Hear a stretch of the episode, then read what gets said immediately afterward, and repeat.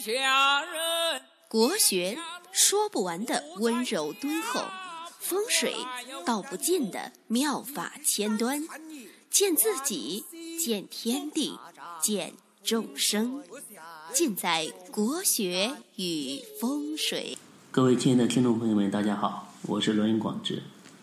很多朋友他喜欢研究八字命理，八字命理啊，你研究的越深啊，就会出现两波特别呃明显的情绪，有两拨人，一种呢是爱之欲其永生，一种呢是恨之欲其万劫不复。为啥呢？呃，有的人学了之后啊，就会了，通了，一用就灵，感觉这个东西啊。太神奇了，那有的人呢，这个一算就错，哎，一错就火，感觉这东西啊，是不是真的？是不是骗人？那对待一种事物啊，我们不要过度的赞扬，当然呢，也不要过度的批判，嗯，而要呢，用这个发展的眼光啊去看问题。任何事物呢，都有两面性，我们呢，都要去辩证的看。那任何事物啊，从产生到消亡啊，都有它存在的原因和存在的理由。那八字算命啊，作为中国的一种奇特的文化现象，哎，也有呢它存在的原因的。为什么说这个学术，哎，这个文化现象能够流传到今天，而且还有这么多人不断的去痴迷、去追逐、不断发展，说明呢？它肯定有它的科学道理。就是说一个东西呢，如果它是骗人的，它不可能说一骗骗个几千年，对不对？它一定有它的科学道理。那辩证法呢？嗯，本身呢，它就不是两面倒，而是呢，可以使人信服的有一套理论的方法。那么八字算命啊，到底是？科学性在哪里呢？是吧？首先呢，八字算命啊，它是一个什么东西？从八字首先上来说，八字呢，其实就是根据人们的出生年月日时的天干地支排出来的四柱。这个年月日时啊，一共四个字，呃，一共是八个字。比如说庚寅、己丑、戊寅、壬戌。它是在，它是建立在这个，呃，六十花甲子的一个轮换上，然后呢，利用这个五行生克之化来预测一个人的吉凶祸福。那每一组干支呢，都有它的五行，金水木火土的一个属性。嗯，通过格局啊、神煞呀、旺衰呀，这个。呃，命和运来进行判断一个人命格的一个好坏，五行的一个荣枯啊。其理论呢，它是根据人出生的这个时间，然后秉承了天地自然之气，呃呃，说到底呢，就是一种天人合一的思想，哎，它是一套。完全呢可以自圆其说的一套理论体系，有它的科学性，而且呢，你如果学的比较好呢，在实际运用当中呢，嗯，就几乎每天呢都会有这个应验入神的一种情况产生。啊，有的时候你你别人让我说清楚这个道理，那有的时候你真的很难。去说明为什么他就能这个判断一个人的未来一个这个人人生啊财运啊这方面的一个趋势，有的呢就是可以说的很直白，就是说这个东西怎么说呢？就有的时候就感觉就是神来之笔，有的时候呢就是嗯根据这个。呃，我们所学啊，去推断，就像就像这个王羲之的这个《兰亭序》一样的，对不对？你很难说他这个这个他就写出来了，对吧？他就是当时的那个气场、那个笔、那个墨、那种心情，哎，他就把它写出来了。你没有办法去去解释他为什么这么好。那王羲之他老人家都没有办法解释，对吧？第二天，因为大家知道现在这个流传的这个版本是一个呃是一个草稿。哎他这个《兰亭集序》呢，它就是一个稿子，哎，先写一个稿子。第二天呢，他准备再重新写一篇的时候，已经无法再写出来这个这个草稿的这个风韵了，哎，所以说他也可以看那个草稿啊，到处涂抹很多的一个现象。但是我王羲之已经再也写不出来第二篇这个这么传神的东西了。所以有的时候呢，文化的这个东西啊，很难用。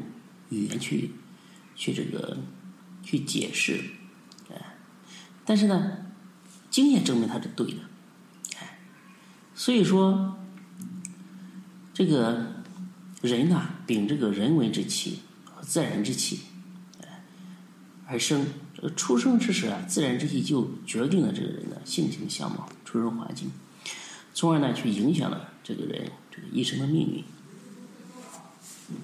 那相貌呢，也是先有命才产生的。有些好八字的出现，绝对不是偶然的，而是有一定的必然性。那么，为什么有的人是好八字，有的人呢就是坏的八字？哎，自然有它的道理。所以呢，一切都是命，也没有必要去怨天尤人。那为什么有的人啊，自己的八字生下来配合的时候不好？这是一个现象，影响着一个人。那八字水平的力量的根本啊，在于它是一种非常特殊的影响力，五行相生相克，使它具有了非常朴素的这个呃哲学的意义。所以呢，要深刻挖掘它的价值，使它成为人们具有指导性、具有实际性、具有积极性的一个。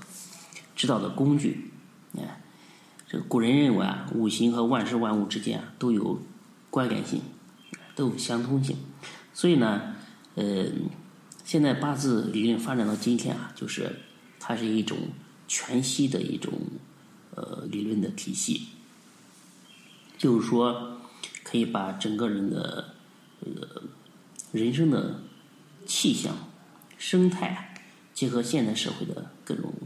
呃，现象啊，就是把它杂糅在一起，哎，发展到一起，很好的指导一个人的呃工作、生活、人人生以后的一个走向。所以看看似这些奇怪的符号啊，天干地支啊，哎，它就有了生机和活力。所以现在呢，八字算命术啊，就是。越发展它越精密越复杂，所以它代表的事物啊，呃，也展现的面儿啊，也是更多的。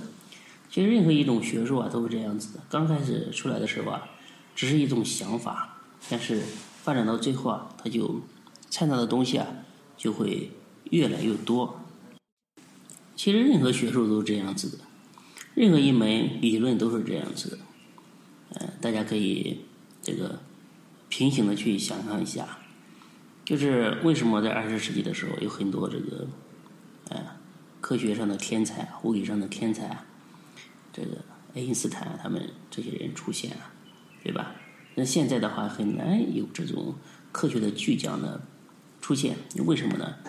因为他们呢正好处在这个理论的一个呃一个大爆炸时期，一个就是。像刚入了一个矿一样，有发发掘不尽的一个宝藏，对不对？你现在的人的话，你你你学完这个 研究生，学完博士的话，你要读多少书啊？你把各把各种理论的话，这个别说精通了，能够了解这些知识点的话，都已经很不容易了。所以知识的话，肯定是越往后走越庞杂，越往后走要学的东西越多。正是这么多这个盘根错杂的一些知识啊，让人的头脑很很难去真正的呃解放出来。没办法解放出来的话，也只能沿袭这个呃以前人的老路，很难有这个惊为天人的一些创造。那为什么有的人呢学了就用不了，一用就错呢？就是我刚才说的东西，就是说命学发展千年以来啊，嗯，很多东西啊早已不是其本来的面目，就是被人加上去很多很荒谬的一些一些东西，哎，大家想，很多清朝、民国的学学术东西啊，传到现在啊，都已经面目全非了，哎，何况是一个几千年的一个命理呢，对吧？这就需要我们去去其糟粕。拿到精华，顺着正确的路子走，才能跑起来。这里呢，如果你想研究的话，我建议大家多读一读这个《渊海子平与三命通会》，里面很多啊才是真正的子平正脉。这两本书的话，不应该是看看就啊拉倒了，呃，应该嗯拿着去去读，读出声来，哎，书读百遍，其义自现嘛。这两本书的话，真的是非常非常好的书。就是古人啊，他任何一种嗯立论，任何一种门派的话，它都是有门槛的。既然是门派，既然是门，都是有门槛的。所以说，他会故意给你设置一些障碍。嗯，就是命理呢，也是一扇虚掩的门嘛。就是。你进门之前的话，它会有一些坎，嗯，会有一些学术的这个术语，包括古人的一些暗语，啊，这些东西呢，你都要去去琢磨、去领会、去彻悟这些东西。一旦你把这些浮层的、表层的一些东西给它悟透了，你推门而入的时候，你就发现这些东西全部联系起来，全部贯通起来之后啊。你就有一种打打通这个七经八脉的呃这种感觉，哎，才能真正领悟到这个学术的它的一个呃科学性，然后才拍着桌子赞叹一声：“古人诚不欺我。” 那今天呢，就给大家讲到这里，嗯，希望大家这个多读多悟。我的微信号呢是。幺八零幺五个五七四，嗯，大家可以加我的微信，一起探讨。今天呢，就给大家讲到这里，再见。